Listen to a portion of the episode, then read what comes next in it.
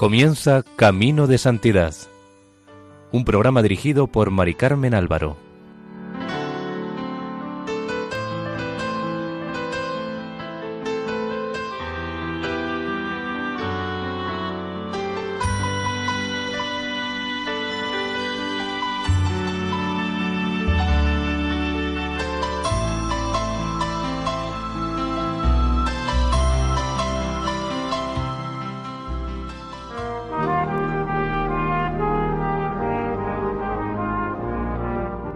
Bienvenidos al programa Camino de Santidad, realizado por el equipo de Radio María en Castellón, Nuestra Señora del Lledó.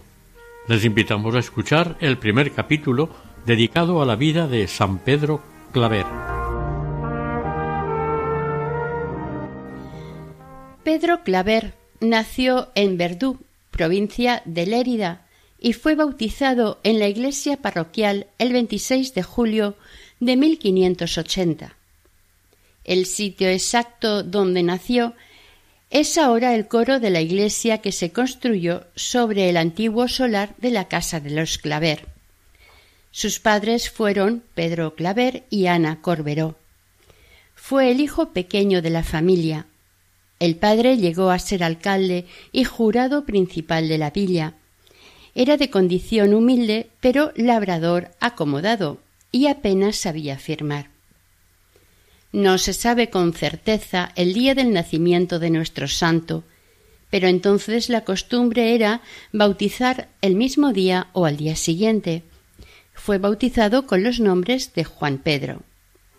En la partida de bautismo sólo constaba la fecha del bautismo y el nombre de los padres y padrinos.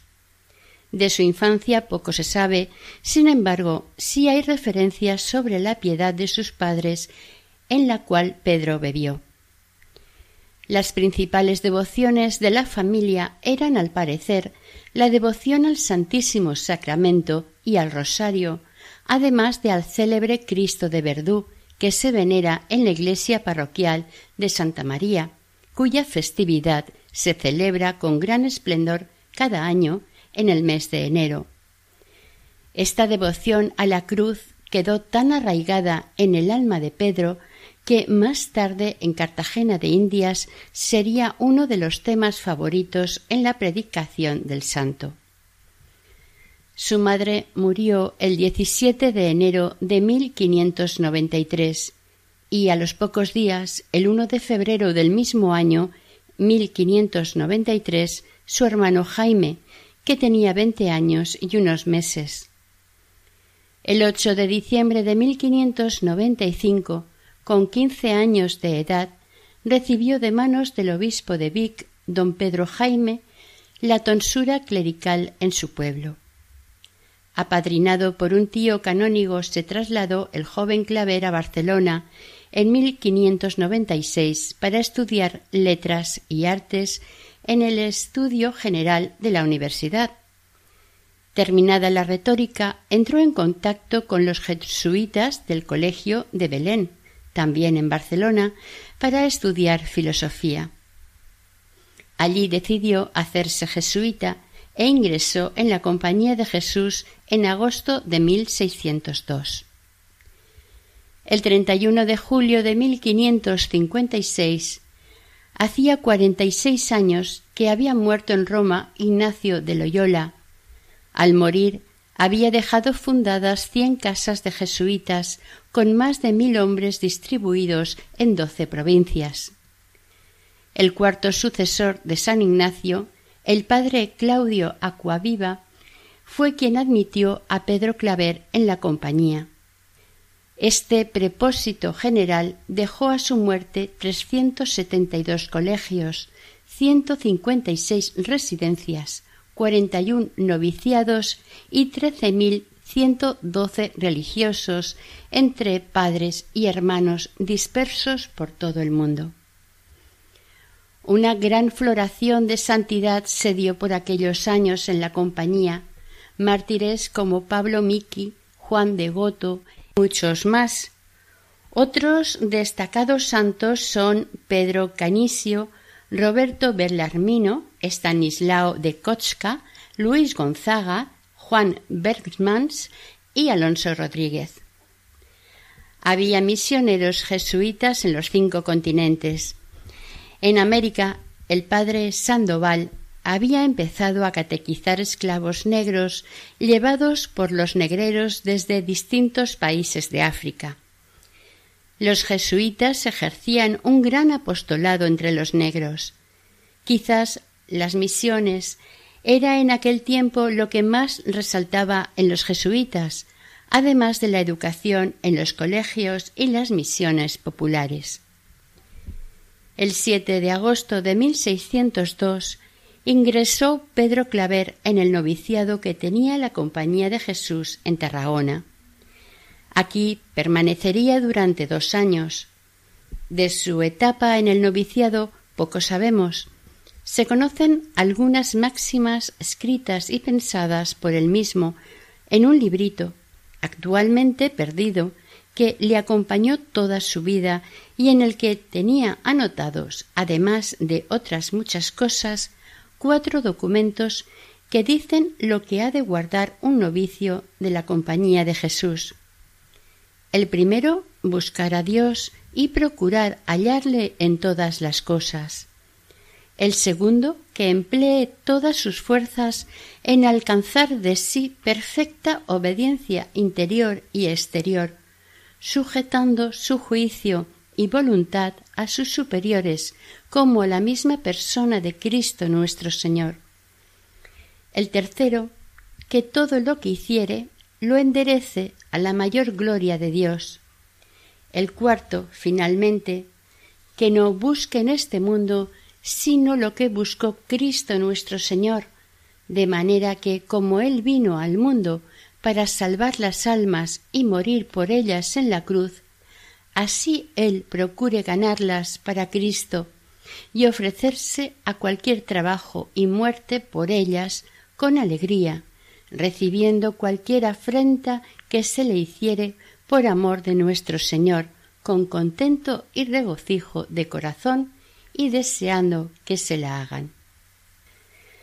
Esta disposición de ánimo la mantendría nuestro santo toda su vida tal y como confirmó bajo juramento en el proceso de beatificación el hermano Nicolás González, que estuvo a su lado veintidós años en Cartagena de Indias. Este hermano afirmó además Nunca, en todo el tiempo que he acompañado al Padre, le he visto faltar a alguna regla de la compañía de Jesús deliberadamente. Esta observancia continua fue la clave de su santidad en el tiempo del noviciado y en toda su vida. El 8 de agosto de 1604 hizo los votos que le unieron a la compañía de Jesús para siempre. Del cuaderno antes mencionado, conocido por el padre Andrade y el hermano González, se conservan unas piadosas y breves reflexiones que inspiraron su entrega a Dios y a los demás. Dice Consideraré la obligación grande que tiene el que una vez ha hecho esta consagración de sí a Dios. Hasta la muerte me he de consagrar al servicio de Dios, haciendo cuenta que soy como esclavo que todo su empleo ha de ser en servicio de su amo y en procurar con toda su alma, cuerpo y mente agradarle y darle gusto en todo y por todos. A los veinticuatro años terminó el noviciado y los superiores lo enviaron a Gerona para completar los estudios de las letras humanas. Allí estuvo un año perfeccionando el latín, aprendiendo griego y estudiando retórica. Al concluir el año de estudios en Gerona, fue enviado para estudiar filosofía al Colegio de Montesión en Palma de Mallorca, donde se encontró más que con la ciencia humana, con la sabiduría de un santo, San Alonso Rodríguez, que tanto influiría en la santidad de Pedro Claver. En esta isla permanecería por espacio de tres años, los coloquios espirituales iluminados por Dios que tuvieron Claver y el hermano Alonso fueron el germen del heroísmo de Pedro, que se hizo esclavo de los esclavos y se entregó en cuerpo y alma para liberar a trescientos mil hermanos oprimidos. El hermano Alonso Rodríguez, nacido en Segovia el 25 de julio de 1531, entró en la Compañía de Jesús el 31 de enero de 1571 y murió en Palma de Mallorca el 31 de octubre de 1617. Durante todos sus años de vida religiosa ejerció solamente el oficio de portero y siempre en el Colegio de Montesión de Palma de Mallorca. Cuando recibía a alguien en la portería parecía que se le iluminaban los ojos. Veía en los que entraban o salían la figura de Cristo. Fue beatificado el 31 de julio de 1824 y canonizado junto con Pedro Claver el 15 de enero de 1888. En la bula de canonización dijo León XIII. San Alonso por su admirable virtud y esplendor de sus carismas, se puede parangonar con los principales santos. Pero no sólo es insigne por su gloria, sino también por otros a los que mostró el camino de salvación, entre los cuales se debe considerar a San Pedro Claver, en primer lugar, pues siendo él joven aún, le impulsó a lanzarse a la santidad más sublime, con plena alegría, por lo cual, no sin una manifiesta voluntad de Dios, sucede que el gran apóstol de los negros y el humilde portero del Colegio de Palma de Mallorca, esclarecidos en la común gloria, en el mismo día reciben la aureola de los santos. Cuando Pedro Claver fue enviado a Palma, Iba a cumplir veinticinco años. Él mismo le contó en algún momento al hermano González, que tuvo gran alegría al saber la noticia, por el deseo que tenía de ver y tratar a Alonso, de cuya santidad había oído tantos elogios. Aunque por su ingreso como escolar en la compañía tenía que terminar su carrera ordenándose de sacerdote, por diferentes expresiones suyas, parece que dudó varias veces de su vocación concreta, llevado de su humildad y atraído por una gran inclinación hacia una vida más interior. El hermano Alonso, que poseía mucha psicología y un temperamento ardoroso, percibió desde el primer momento la lucha interior que tenía el joven Claver. Él, ante todo, hizo una labor de maestro espiritual. Le inculcó, le contagió su espiritualidad sólida, a base de renuncia del propio yo y de humildad, pero al mismo tiempo le lanzó al campo de la conquista de almas. Ante la duda y el temor que Claver tenía a ser ordenado sacerdote, el hermano Alonso le hizo ver el camino apostólico, las almas que se perdían allá en las Indias. Hoy las conocemos como América. El joven estudiante debió de tener una gran lucha interior, y aunque pareció vencerla en un principio, le volvió a surgir cuando se negó a ser ordenado en Barcelona antes de partir hacia las Indias. En Santa Fe de Bogotá le volvieron a invitar a ser ordenado sacerdote, e intentó pasar a ser hermano coadjutor, pero allí fue el padre Sandoval quien le hizo encontrar su camino definitivo. El joven presentía que su estancia en Mallorca supondría un antes y un después en su vida. Apenas llegó al colegio de Montesión y cruzó una mirada con el santo portero, se fue al superior para pedirle permiso para hablar con el hermano Alonso Rodríguez de sus cosas espirituales. Desde el primer momento se comprendieron y sus almas quedaron al momento unidas en esa amistad fecunda de los santos. Cada día tenía una charla de un cuarto de hora a solas con Alonso sobre el modo de adquirir la perfección evangélica y religiosa, según consta en el proceso que le contó él al hermano Nicolás González. Alonso no sólo era el gran impulsor de vocaciones, sino sobre todo el guía de la juventud del Colegio de los Jesuitas. Tenía lo que hoy diríamos un gancho especial para formar misioneros con destino a América. Alonso oraba por el joven Claver, pues presentía que era un alma escogida y tenía una gran misión. Un día que lo hacía con especial fervor, porque su amigo estaba inquieto por su porvenir, en plena crisis e indeciso, Alonso fue arrebatado al cielo acompañado de su ángel de la guarda, donde vio innumerables tronos ocupados por santos, y en medio el más resplandeciente de todos, vacío. Quiso saber qué quería decir aquello, y oyó Este es el lugar preparado para tu discípulo Pedro Claver, en premio de sus muchas virtudes y de las innumerables almas que convertirá en las Indias con sus trabajos y sudores. El hermano quedó impresionado y le contó la visión a su director espiritual, que fue quien lo contaría más tarde. A Pedro Claver no le dijo nada, pero desde aquel momento su amistad se purificó más. Ahora lo veía todo claro, y ya podía orientar a su amigo con plena seguridad. Un día que estaban sentados junto a un árbol en el patio del colegio, le dijo el hermano Alonso a Claver ¿Cuántos que están ociosos en Europa podrían ser apóstoles de América? Y sus ojos se llenaron de lágrimas.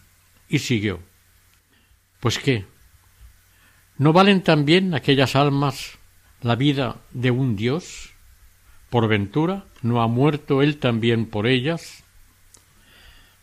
Ah, Pedro, hijo mío amadísimo, ¿por qué no vas tú también a recoger la sangre de Jesucristo?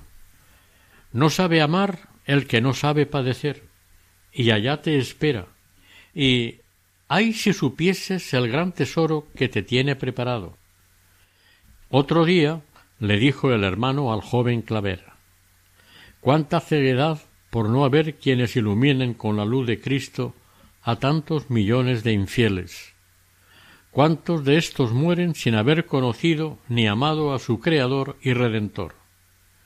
En cambio, por negocios temporales, por intereses terrenos, surcan los mares multitud de aventureros.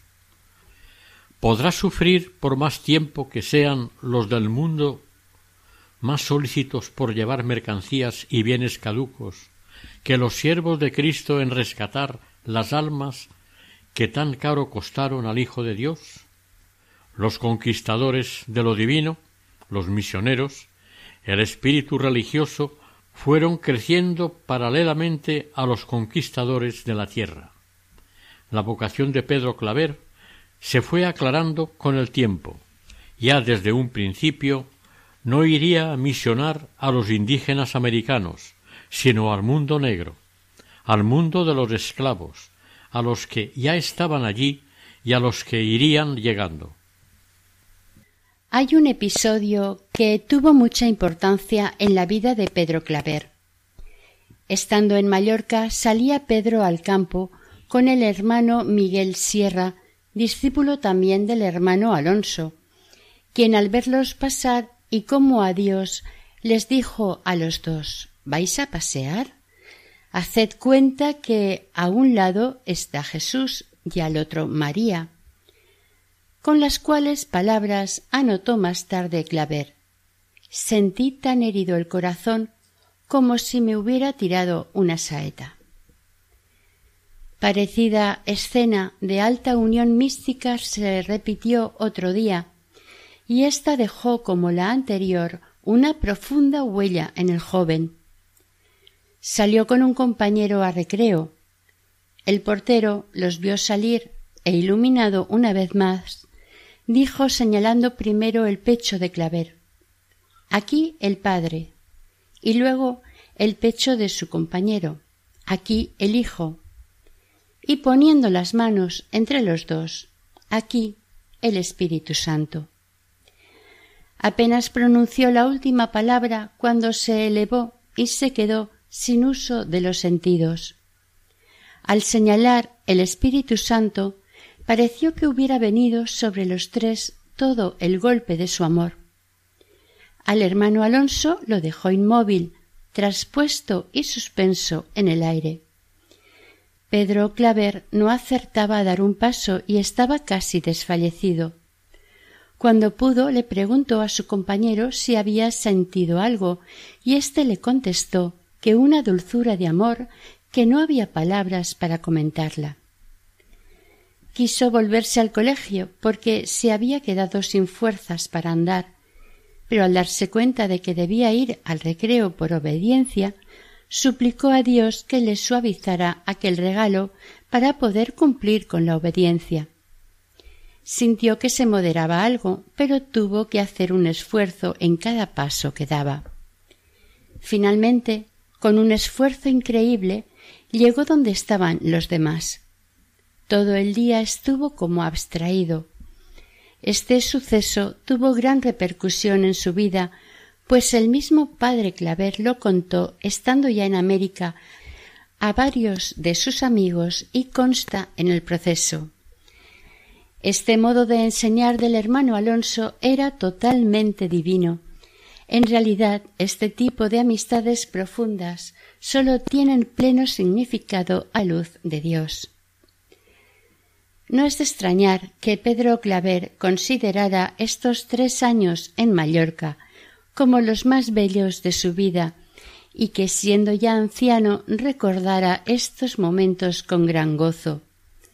Aquel cuarto de hora diario forjó su espíritu en la espiritualidad de San Alonso. El alma de Pedro Claver y la de Alonso Rodríguez, a pesar de la diferencia de edad, Alonso tenía cuarenta y nueve años más, se compenetraron. En noviembre de 1610 le llegó a Pedro el momento de partir de Mallorca. El hermano Alonso, la víspera de irse, le regaló a Claver un tesoro. Le entregó escrito de su mano el pequeño oficio de la Inmaculada que Claver guardaría toda su vida y rezaría con él tres veces por semana. Junto con este opúsculo le dio unos cuadernos de avisos espirituales, para lo cual el hermano Alonso tuvo que pedir un permiso especial. Alonso alegó a los superiores que su amigo Claver se iba a las Indias y allí había más escasez de libros que en España, con lo cual el joven se fue bien provisto, ya que, además, él mismo, después del coloquio de cada día, hacía un resumen de las ideas dadas por el hermano y las anotaba en un cuaderno. Tal era la estima que tenía el padre Claver por estos escritos que en su última enfermedad tuvo sobre el pecho con gran reverencia estos cuadernos y quiso que, con permiso de sus superiores, fueran enviados al noviciado de Tunja con una carta en la que explicaba la historia del libro y el tesoro que era. Estos apuntes desaparecieron con la expulsión de los jesuitas de todos los territorios pertenecientes a la corona española. También desaparecieron los que quedaron en poder del hermano González en Cartagena de Indias. En 1654, estando a punto de morir el padre Claver, pudo ver la biografía del hermano Alonso salida dos años antes en Madrid. El enfermo cogió el libro, lo puso sobre su cabeza y dijo Bendito sea Dios que me ha dejado ver impresa cosa que tanto deseaba. La devoción que le tenía el padre Claver al hermano Alonso hizo que fijara una estampa del hermano Alonso en una tablilla que pendía en la cabecera de su cama. Esta estampa la solía llevar cuando iba a visitar enfermos y a dar misiones. Fue lo único que se salvó en su celda, pues los devotos de Claver la saquearon en busca de reliquias ya antes de su muerte. Un religioso defendió la estampa que estaba en la cabecera de la cama y allí estuvo hasta el último respiro de Pedro Claver. El religioso sabía que esa estampa era una de las cosas más gratas que podía ver en la hora de la muerte. Contaremos sólo algunas de las reflexiones que el hermano Alonso había escrito y dado a Pedro Claver. Para buscar la voluntad de Dios es necesario que el hombre, en todos los casos, menosprecie hacer su voluntad, porque cuanto más muriere así, tanto más vivirá a Dios, y cuanto más se purgare del amor suyo y amor propio, tanto más abundará en el de Dios. Y para cumplir la voluntad de Dios es menester que el hombre le ame, porque la medida del amor será el cumplimiento de la voluntad de Dios. Antes de salir de casa, visite a nuestro Señor en su templo y pídale que le acompañe y vaya siempre con él. Nunca coma cosa dulce, ni regalada, ni otra que la necesaria para sustentar la vida. Quien admite el regalo del cuerpo pierde el del espíritu, y quien se regala con los hombres pierde los regalos de Dios. Sea muy devoto de la Santísima Virgen, amándola y sirviéndola de todo corazón. Visítela muchas veces al día, ofrézcale todas sus obras, récele su rosario, y si pudiera ser, horas, y no pierda ocasión de hacerle cualquier servicio, contemple sus virtudes y anímese a imitarlas con la gracia de Dios. Sea también devoto del Santo Ángel de su guarda y de San Ignacio, nuestro Padre. Ámele como hijo, venérele como a Padre y ponga a ambos por intercesores para alcanzar lo que pidiere a Dios. Busque en todas las cosas a Dios y le hallará y tendrá siempre a su lado.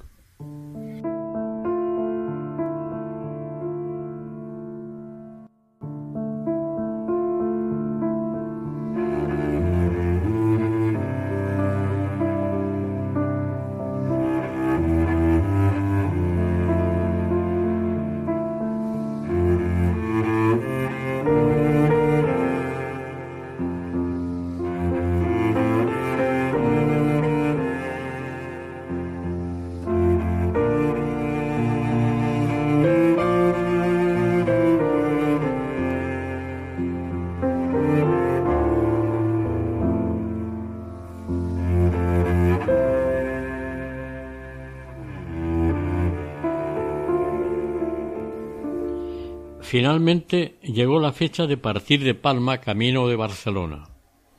Pedro tenía veintiocho años. Su decisión estaba tomada. Iría a las Indias, pero no como sacerdote, sino como hermano coadjutor. En Barcelona tuvo que esperar dos años antes de que le dieran el permiso para ir a las Indias. De la vida que llevó nuestro santo mientras esperaba en Barcelona, el padre Gaspar de Garrigas escribió desde la casa de Valencia el 15 de agosto de 1656 lo siguiente. En el tiempo en que le conocí y traté, sólo puedo decir que no advertí en él cosa que no fuese de un perfecto y santo religioso. Su modestia nos edificaba a todos. Su trato era apacible y oficioso con que procuraba dar gusto a todos y de todos se hacía amable. Jamás le oí quejas de ninguno. Hablaba siempre de Dios y de cosas tocantes al aprovechamiento del espíritu. Era muy humilde y no menos exacto, obediente. Cosas particulares no las puedo decir, porque era muy callado y retirado, solitario. Lo cierto es que no le vi quebrantar ni faltar a la observancia de ninguna regla, por mínima que fuese. En todo trataba de imitar al santo hermano Alonso Rodríguez. Pedro Claver tuvo una gran devoción a San Ignacio, y sin duda alguna esta fue una de las cosas que más influyó en su vocación. Su devoción por él se incrementó de manera extraordinaria con ocasión de las fiestas que se celebraron en Barcelona por su beatificación mientras él estaba allí. Claver había pedido varias veces ser destinado a las Indias. Hacía siete años que se había fundado la provincia jesuítica en el nuevo reino de Granada, actual Colombia. Allí se necesitaba urgentemente personal. El año 1609 todos los provinciales de España recibieron de su padre general, Claudio Acuaviva, la orden de que cada provincia jesuítica de la península debería procurar todos los años un misionero para la provincia casi recién fundada. Los elegidos deberían tener las dotes necesarias para una misión tan difícil y lejana. El padre provincial, José de Villegas, decidió mandar a uno de los jóvenes que le inspiraban más esperanzas, Pedro Claver. De él diría públicamente, años más tarde, en el colegio de Tunja, el provincial padre Manuel de Arcos, lo siguiente que seis sujetos juntos de los más valientes y fervorosos no trabajaban lo que el padre Pedro Claver. El padre José de Villegas le escribió una carta ordenándole se pusiera inmediatamente en camino para Sevilla, donde le aguardaba el padre Alonso de Mejía y de donde partirían, con otros jesuitas, hacia el Nuevo Mundo. Los deseos de nuestros santos se estaban empezando a realizar. Partió inmediatamente y ni siquiera avisó ni se despidió de su familia. Tanta prisa tenía de cumplir la orden del provincial. En Barcelona había conocido a un joven llamado Domingo del Prado, que luego se hizo jesuita y fue al nuevo reino de Granada. Era tal la amistad con Claver que al poco tiempo de partir éste fue Domingo del Prado a Verdú a conocer a la familia de Claver, y el padre, hermano y hermana y demás familiares se quejaron amargamente de que se hubiera ido y no les hubiera dejado ni una sola carta de despedida. Ya en Sevilla, Pedro debió de quedar impresionado por la ciudad tan cosmopolita y alegre al mismo tiempo, pero lo que le debió de impresionar antes de embarcarse ver al lado de tanta riqueza las miserias que también abundaban. Pedro Claver, recorriendo las riberas del Guadalquivir, pudo ver con sus ojos por primera vez unos seres que debieron de llamarle extraordinariamente la atención eran los esclavos negros, que había en gran cantidad en aquel tiempo en Sevilla. Sus brazos robustos y su mirada triste debieron causarle una profunda impresión. En 1565 había en Sevilla más de seis mil esclavos, en su mayoría negros, y en los años siguientes este número aumentó mucho. También había bastantes esclavos turcos y berberiscos, menos dóciles y de peor manera de ser que los negros. El día del embarque se iba acercando, y el padre Alonso Mejía, que iba de superior de la expedición, mandó que todos los que iban a su cargo y tenían órdenes menores fuesen ordenados de subdiáconos. El hermano Claver se excusó con humildad y sencillez. Parece ser que le había vuelto la crisis de angustia que le asaltó anteriormente durante un tiempo. En la relación de los pasajeros que pasaron a las Indias en el año 1610, legajo 518 del Archivo de Indias, se encuentra registrado Claver, aunque escrito con la fonética andaluza Clavel. El 15 de abril de 1610 zarpó del puerto de Sevilla en el galeón San Pedro. Salieron a despedirlos los padres jesuitas de la ciudad andaluza.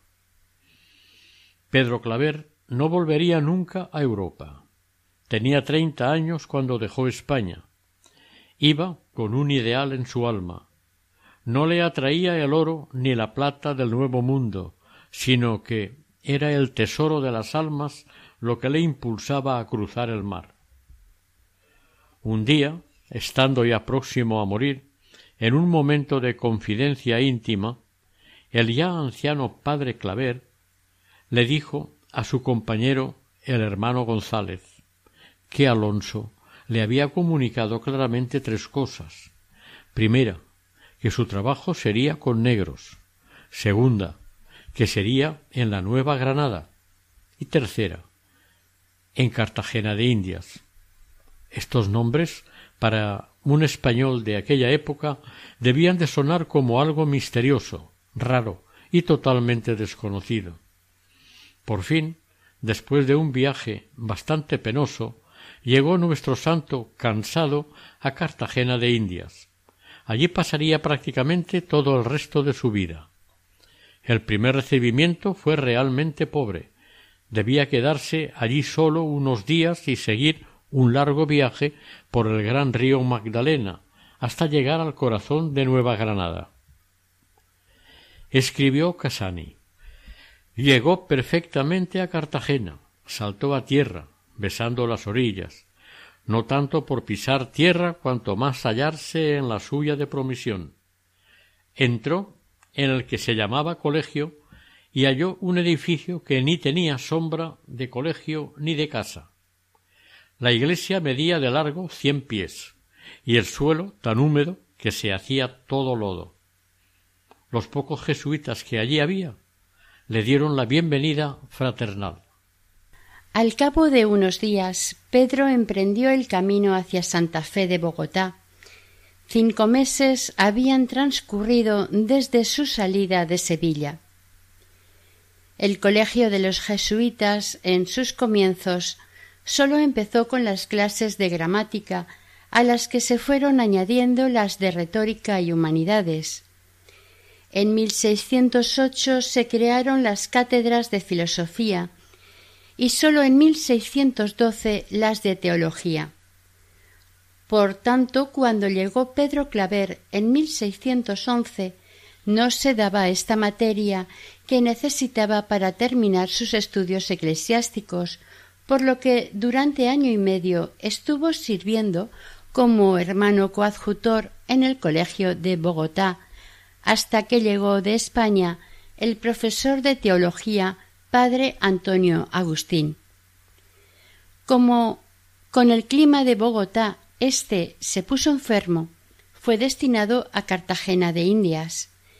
El padre Agustín fue un hombre humilde y apostólico. Su pobreza era ejemplar. Este fue el sacerdote destinado por los superiores para ser profesor de teología de Pedro Claver. En el tiempo que vivió en Cartagena hasta 1635, en que falleció, el padre Agustín fue su padre espiritual. Nuestro santo terminó su teología a finales de 1613. Hizo su examen final y cuando le dijeron al finalizar su carrera que esto era imprescindible para ser ordenado, él respondió para recibir órdenes y catequizar a unos pobres indios es menester tanta teología. Informado después de que el examen que había hecho no sólo tenía como fin la ordenación sacerdotal, sino que también era para optar a la profesión solemne de cuatro votos en la compañía de Jesús, él respondió si lo hubiera sabido, no habría respondido nada, pues yo no merezco esa honra. Su humildad era proverbial. Antes de ir para Cartagena, el santo pasó un año en el noviciado de Tunja. Allí vivió el año 1614 su año de tercera aprobación, es decir, un año que la compañía tiene establecido al final de la carrera, año de prueba antes de lanzarse al apostolado directo. Los biógrafos del santo dicen que fue enviado allí para que sirviera durante unos meses de edificación y testimonio a los novicios, pero además también para curar su salud antes de ir a Cartagena. Su estancia en Tunja debió dejar huella en Pedro Claver, pues poco antes de morir se acordó del noviciado y le envió lo que él creía más valioso los apuntes de su santo amigo y maestro el hermano Alonso Rodríguez. En Cartagena de Indias vivían además de las gentes de otras nacionalidades unos dos mil españoles, que tenían a su servicio unos mil cuatrocientos esclavos negros. En una carta que escribió Pedro Claver dice sobre esto En cuanto a forasteros, ninguna ciudad de América, a lo que se dice, tiene tantos como ésta. Es un emporio de casi todas las naciones que de aquí pasan a negociar a Quito, México, Perú y otros reinos. Hay oro y plata. Pero la mercancía más en uso es la de los esclavos negros. Van los mercaderes a comprarlos a valiosísimos precios a las costas de Angola y Guinea. De allí los traen en naves bien sobrecargadas a este puerto, donde hacen las primeras ventas con increíble ganancia. A los que quedan los embarcan de nuevo y los llevan a otros puertos hasta que los venden todos para el servicio de las casas, ya que en toda América ningún europeo, por bajo que sea su nacimiento y pobre su condición, se rebaja a tales oficios. A los esclavos que desembarcan por primera vez en Cartagena gente sumamente ruda y miserable acude la compañía de Jesús con toda caridad, pues para esto fue llamada acá en años pasados. Según muchos me dicen, yo seré uno de los destinados a la obra de su catequización, y ya se trata de darme los intérpretes para una nave portuguesa que se aguarda de día en día. Cartagena era un gran puerto negrero. Solamente allí y en Veracruz podía hacerse la trata legal de negros. Había otros puertos donde se hacía, pero de contrabando. Los asentistas, que eran los encargados de controlar y contratar las compras y ventas de los esclavos, contrataban con los rendeiros, quienes, a su vez, tenían una red de agentes repartidos por las ciudades americanas, tanto costeras como de interior. Estos, a su vez, se valían de toda una legión de cargadores, maestres y dueños de buques, que, en última instancia, eran los traficantes de los hombres de color, los auténticos negreros. África surtía ampliamente las necesidades de las minas, de las plantaciones y del servicio doméstico de América. La esclavitud en África no era nueva ni era rara. Los prisioneros de guerra, los culpables de homicidio, robo, adulterio o deudores morosos pasaban a ser esclavos de los reyes indígenas de aquellos pueblos africanos. El hambre obligaba a tribus enteras a venderse como esclavos. Cuando los blancos realizaron a gran escala el comercio de esclavos, los reyezuelos negros enseguida buscaron codiciosamente vender a sus vecinos e incluso a sus vasallos.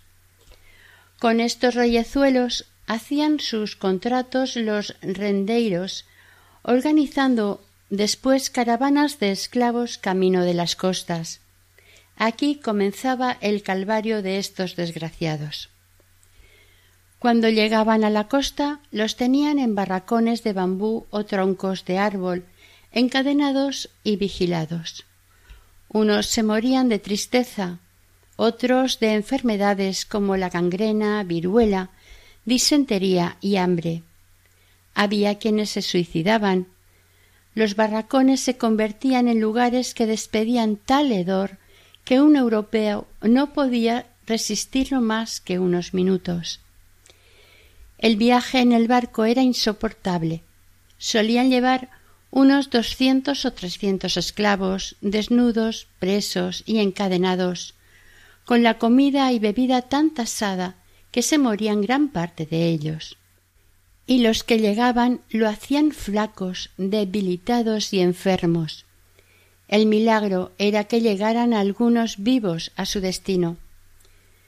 Los barcos, por unas cosas u otras, solían tardar casi un año y alguno hasta cuatro. Las travesías eran angustiosas. A partir de 1622, desde el momento en que un barco negrero era divisado desde Cartagena, empezaban los desvelos del padre Claver. Por aquella parte de la humanidad, la más abandonada y necesitada de cariño, cuyas penalidades en tierra sólo serían un poco menos malas que en el barco. Los metían en una especie de barracones separados los hombres de las mujeres, y como la mayoría de las veces no tenían destinatario claro a quién entregárselos, mientras esto se aclaraba judicialmente, podían pasar meses sufriendo enfermedades y hambre sin número. Las rebeliones eran frecuentes, lo mismo que las fugas en masa. La esclavitud fue la gran tragedia que le tocó vivir a Pedro Claver, y no es de extrañar que se le viera siempre con actitud triste que le acompañó toda su vida ante estas realidades y otras que no contamos para no extendernos demasiado en el dolor, la miseria y la angustia de los pobres esclavos. Otra persona que influyó mucho en la vocación y entrega de Pedro Claver al servicio de los negros y demás esclavos fue el padre Alonso de Sandoval, quien le enseñó y le animó con sus métodos prácticos. También influyó mucho el padre Sandoval en la ordenación sacerdotal del padre Claver, ya que, como dijimos con anterioridad, no se sentía digno de ser ordenado sacerdote. Tenía muchas dudas al respecto y prefería ser hermano coadjutor, como su querido hermano Alonso Rodríguez, a pesar de que éste lo animaba a ordenarse. Al llegar a Santa Fe de Bogotá, seguía indeciso, hasta el punto de pedir al padre provincial pasar al estado de hermano coadjutor. En Bogotá y Tunja se empleó en los oficios más humildes. El superior, sin embargo, consideró que no debía consentir en tales deseos. Finalmente, el día 19 de marzo de 1616 fue ordenado sacerdote. Desde entonces quedó a las órdenes del padre Sandoval. Ya desde el noviciado, en su humildad, la idea de ser como un esclavo de Dios había penetrado en su alma, y cuando en Cartagena de Indias hizo su profesión solemne, esta esclavitud amplió su radio de acción y Dios estará en el prójimo más desgraciado. Entonces ya sería el esclavo de los esclavos negros. El padre Sandoval había nacido en Sevilla el 7 de diciembre de 1576 y fue a América junto con toda su familia. Ser destinado su padre a Lima como contador de las cajas reales. Sus biógrafos lo retratan con un carácter abierto, muy sincero, de verdad muy llana, sin el menor artificio ni doblez, de una gran constancia en sus decisiones. El padre Sandoval se había ofrecido al padre general de la Compañía de Jesús, al igual que Pedro Claver, para formar parte de la naciente viceprovincia de Nueva Granada. Sandoval llegó a Cartagena de Indias el año 1605 Tenía veintiocho años. Trabajó con Claver los años 1616 y 1617 en la evangelización de los negros. Después fue destinado a Perú, de donde volvió a Cartagena como rector del colegio en 1624. Escribió un libro para el conocimiento y la evangelización del mundo de los esclavos negros. Durante muchos años estuvieron los dos en la misma casa, entregados a la misma heroica labor de aliviar los sufrimientos y salvar las almas de aquellos seres tan desamparados. En la terrible epidemia que devastó Cartagena en 1651, en la que murieron nueve padres del colegio, los dos padres Sandoval y Claver quedaron paralíticos a consecuencia del contagio. El padre Sandoval murió en la Navidad de 1652. Pedro Claver le sobrevivió dos años. Los primeros meses después de la ordenación sacerdotal era costumbre que los nuevos sacerdotes ayudaran en ministerios sencillos. Pedro Claver se puso a las órdenes del padre Fernando Núñez, dinámico misionero que tenía gran influencia en todas las clases sociales, y del padre Sandoval, especializado en el ministerio de los esclavos. Esos días conoció en toda su horrenda realidad los barracones donde estaban hacinados los esclavos, y también vio llegar algunos de aquellos galeones con la bandera de la esclavitud. A continuación, el padre Claver debía hacer la solemne profesión de los cuatro votos, pero también se sentía indigno de hacerlos, y escribió al padre general de los jesuitas, padre Mucio Viteleski, diciéndole que no le concediera tal honor. Pedía permanecer sin grado fijo. Este le contestó, el 7 de junio de 1619, alabando su humildad y recomendándole que se abandonase en lo que decidieran sus superiores y se pusiera en estado de indiferencia. El padre general juzgó que dada su preparación y virtudes, el padre Claver debía ocupar el puesto que le correspondía. Con fecha 22 de febrero de 1621 le comunicaba al provincial de Nueva Granada Pedro Claver, cumplidos treinta y tres años de edad, haga la misma profesión de cuatro votos. Así, por el fervor con que atiende a adoctrinar los morenos, como por serle favorable su examen. Hizo los votos solemnes en la Compañía de Jesús el 3 de abril de 1622, que aquel año coincidió con la dominica Inalvis, domingo segundo de Pascua.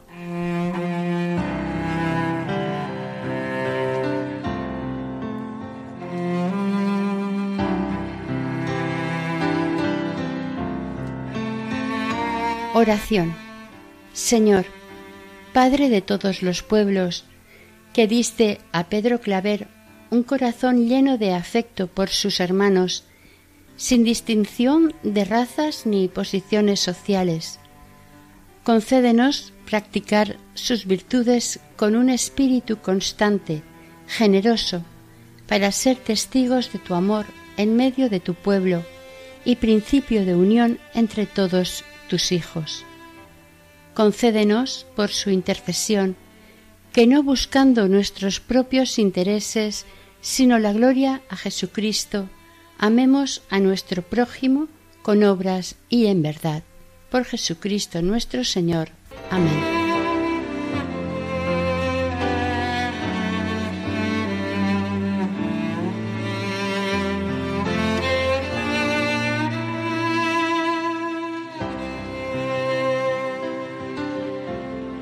Finaliza aquí el primer capítulo dedicado a la vida de San Pedro Claver, dentro del programa Camino de Santidad, elaborado por el equipo de Radio María Nuestra Señora del Lledó de Castellón. Deseamos que el Señor y la Virgen les bendigan.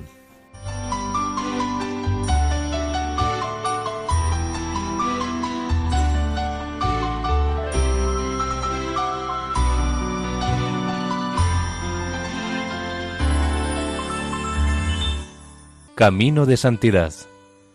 Un programa dirigido por Mari Carmen Álvaro.